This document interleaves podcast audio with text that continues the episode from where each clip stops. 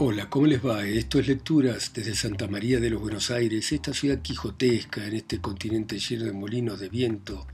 imposibles molinos contra los que hay que pelear. Y vamos a continuar con el capítulo 24, la historia de Cardenio, de Don Quijote de la Mancha, y sigue de esta manera. Apenas le oí yo decir esto cuando, movido de mi afición, aunque su determinación no fuera tan buena, la aprobara yo por una de las más acertadas que se podían imaginar, por ver cuán buena ocasión y coyuntura se me ofrecía de volver a ver a mi Lucinda. Con este pensamiento y deseo, aprobé su parecer y esforcé su propósito, diciéndole que lo pusiese por obra con la brevedad posible, porque, en efecto, la ausencia hacía su oficio a pesar de los más firmes pensamientos. Ya cuando él me vino a decir esto, según después se supo, había gozado a la labradora con título de esposo y esperaba ocasión de descubrirse a su salvo, temeroso de lo que el duque su padre haría cuando supiese su disparate. Sucedió pues que como el amor en los mozos por la mayor parte no lo es sino apetito, el cual como tiene por último fin el deleite, en llegando a alcanzarle se acaba, y ha de volver atrás aquello que parecía amor, porque no puede pasar adelante el término que le puso naturaleza, el cual término no le puso a lo que es verdadero amor, quiero decir, que así como don Fernando gozó a la labradora, se le aplacaron sus deseos y se resfriaron sus ahíncos, y si primero fingía quererse ausentar por remediarlos, ahora de veras procuraba irse por no ponerlos en ejecución. Diole el duque licencia y mandóme que le acompañase. Vinimos a mi ciudad, recibiólo mi padre como quien era, vi yo luego a Lucinda, tornaron a vivir, aunque no habían estado muertos ni amortiguados mis deseos, de los cuales di cuenta, por mi mal, a don Fernando, por parecerme que, en la ley de la mucha amistad que mostraba, no le debía encubrir nada. Alábele la hermosura, donaire y discreción de Lucinda de tal manera que mis alabanzas movieron en él los deseos de querer ver doncella de tantas buenas partes adornada. Cumplíselo yo, por mi corta suerte, enseñándosela una noche a la luz de una vela por una ventana por donde los dos solíamos hablarnos. Vio el ensayo, tal que todas las bellezas hasta entonces por el vista las puso en olvido. Enmudeció, perdió el sentido Quedó absorto y finalmente tan enamorado cual lo veréis en el discurso del cuento de mi desventura. Y para encenderle más el deseo, que a mí me celaba y al cielo a solas descubría, quiso la fortuna que hallase un día un billete suyo pidiéndome que la pidiese a su padre por esposa, tan discreto, tan honesto y tan enamorado,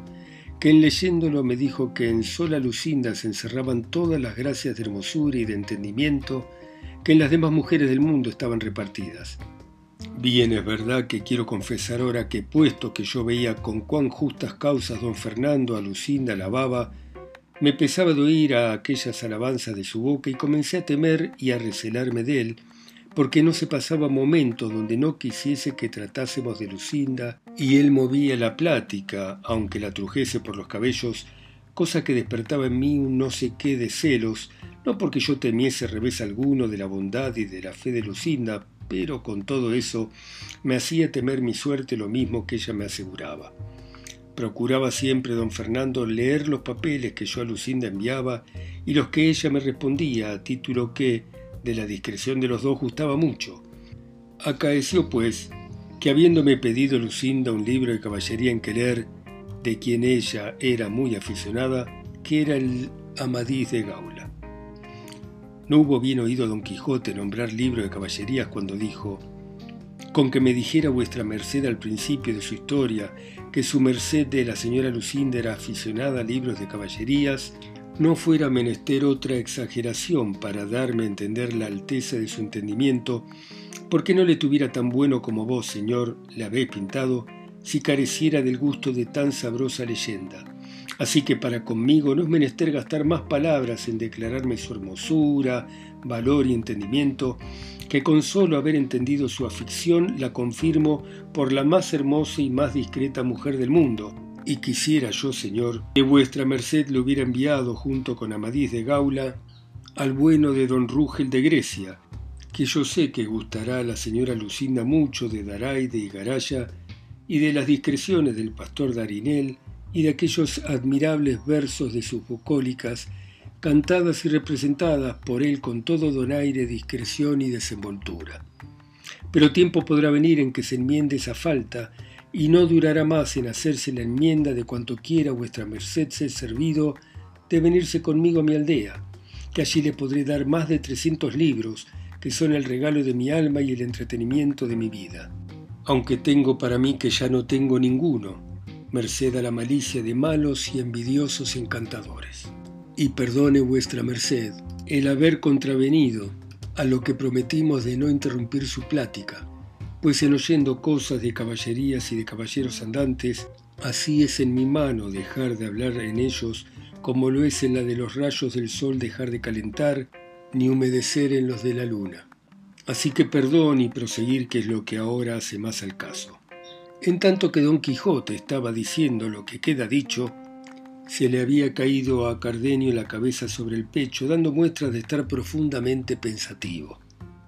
Y puesto que dos veces le dijo don Quijote que prosiguiese su historia, ni alzaba la cabeza ni respondía palabra, al cabo de un buen espacio la levantó y dijo, No se me puede quitar del pensamiento ni habrá quien me lo quite en el mundo, ni quien me dé a entender otra cosa, y sería un majadero el que lo contrario entendiese o creyese, sino que aquel bellaconazo del maestro Elizabeth estaba mancebado con la reina Madasima. Eso no, voto tal, respondió con mucha cólera don Quijote y arrojóle como tenía de costumbre, y esa es muy gran malicia o bellaquería, por mejor decir, la reina Madasima fue mi principal señora, y no se ha de presumir que tan alta princesa se había de amancebar con un sacapotras, y que lo contrario entendiere miente como un gran bellaco, y yo se lo daré a entender a pie o a caballo, armado, desarmado, de noche, de día, o como más gusto le diere.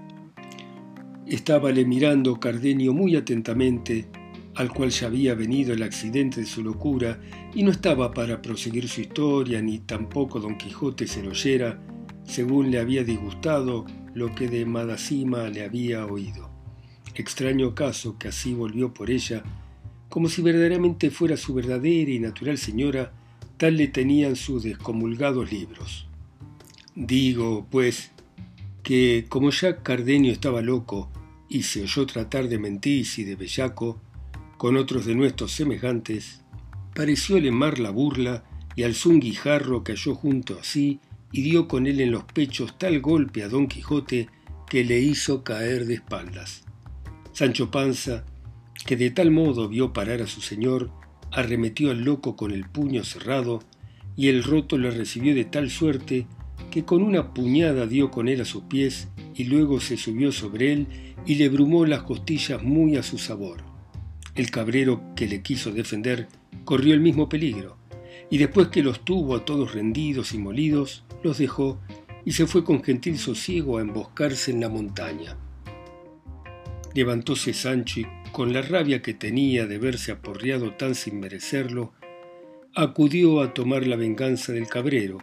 diciéndole que él tenía la culpa de no haberles avisado que aquel hombre le tomaba a tiempos la locura, que si esto supieran, hubieran estado sobre aviso para poderse guardar. Respondióle el cabrero que ya lo había dicho, y que si él no lo había oído, que no era suya la culpa. Replicó Sancho Panza y tornó a replicar el cabrero, y fue al fin de las réplicas asirse de las barbas y darse tales puñadas que si don Quijote no los pusiera en paz, se hicieran pedazos. Decía Sancho asido con el cabrero, Déjeme vuestra merced señor caballero de la triste figura, que en este,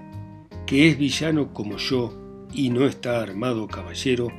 bien puedo a mi salvo satisfacerme del agravio que me ha hecho, peleando con él mano a mano, como hombre honrado. Así es, dijo don Quijote, pero yo sé que él no tiene ninguna culpa de lo sucedido. Con esto los apaciguó y don Quijote volvió a preguntar al cabrero si sería posible hallar a Cardenio, porque quedaba con grandísimo deseo de saber el fin de la historia. Díjole el cabrero lo que primero le había dicho, que era no saber de cierto su manida, pero que si anduviese mucho por aquellos contornos, no dejaría de hallarle, o cuerdo o loco. Bueno, muy bien. Dejamos por ahora acá a nuestro querido Don Quijote con Sancho, que siempre están ligando puñetazos y patadas y trifulcas, a pesar de que el bueno de Sancho hace todo lo posible por no meterse en ellas. Bueno, muy bien, muchas gracias por escuchar Don Quijote de la Mancha de Cervantes, ustedes en sus pueblos, ciudades, continentes, islas, a través de mi voz que está acá sola y lejos, en esta mi Santa María de los Buenos Aires. Chao, hasta mañana.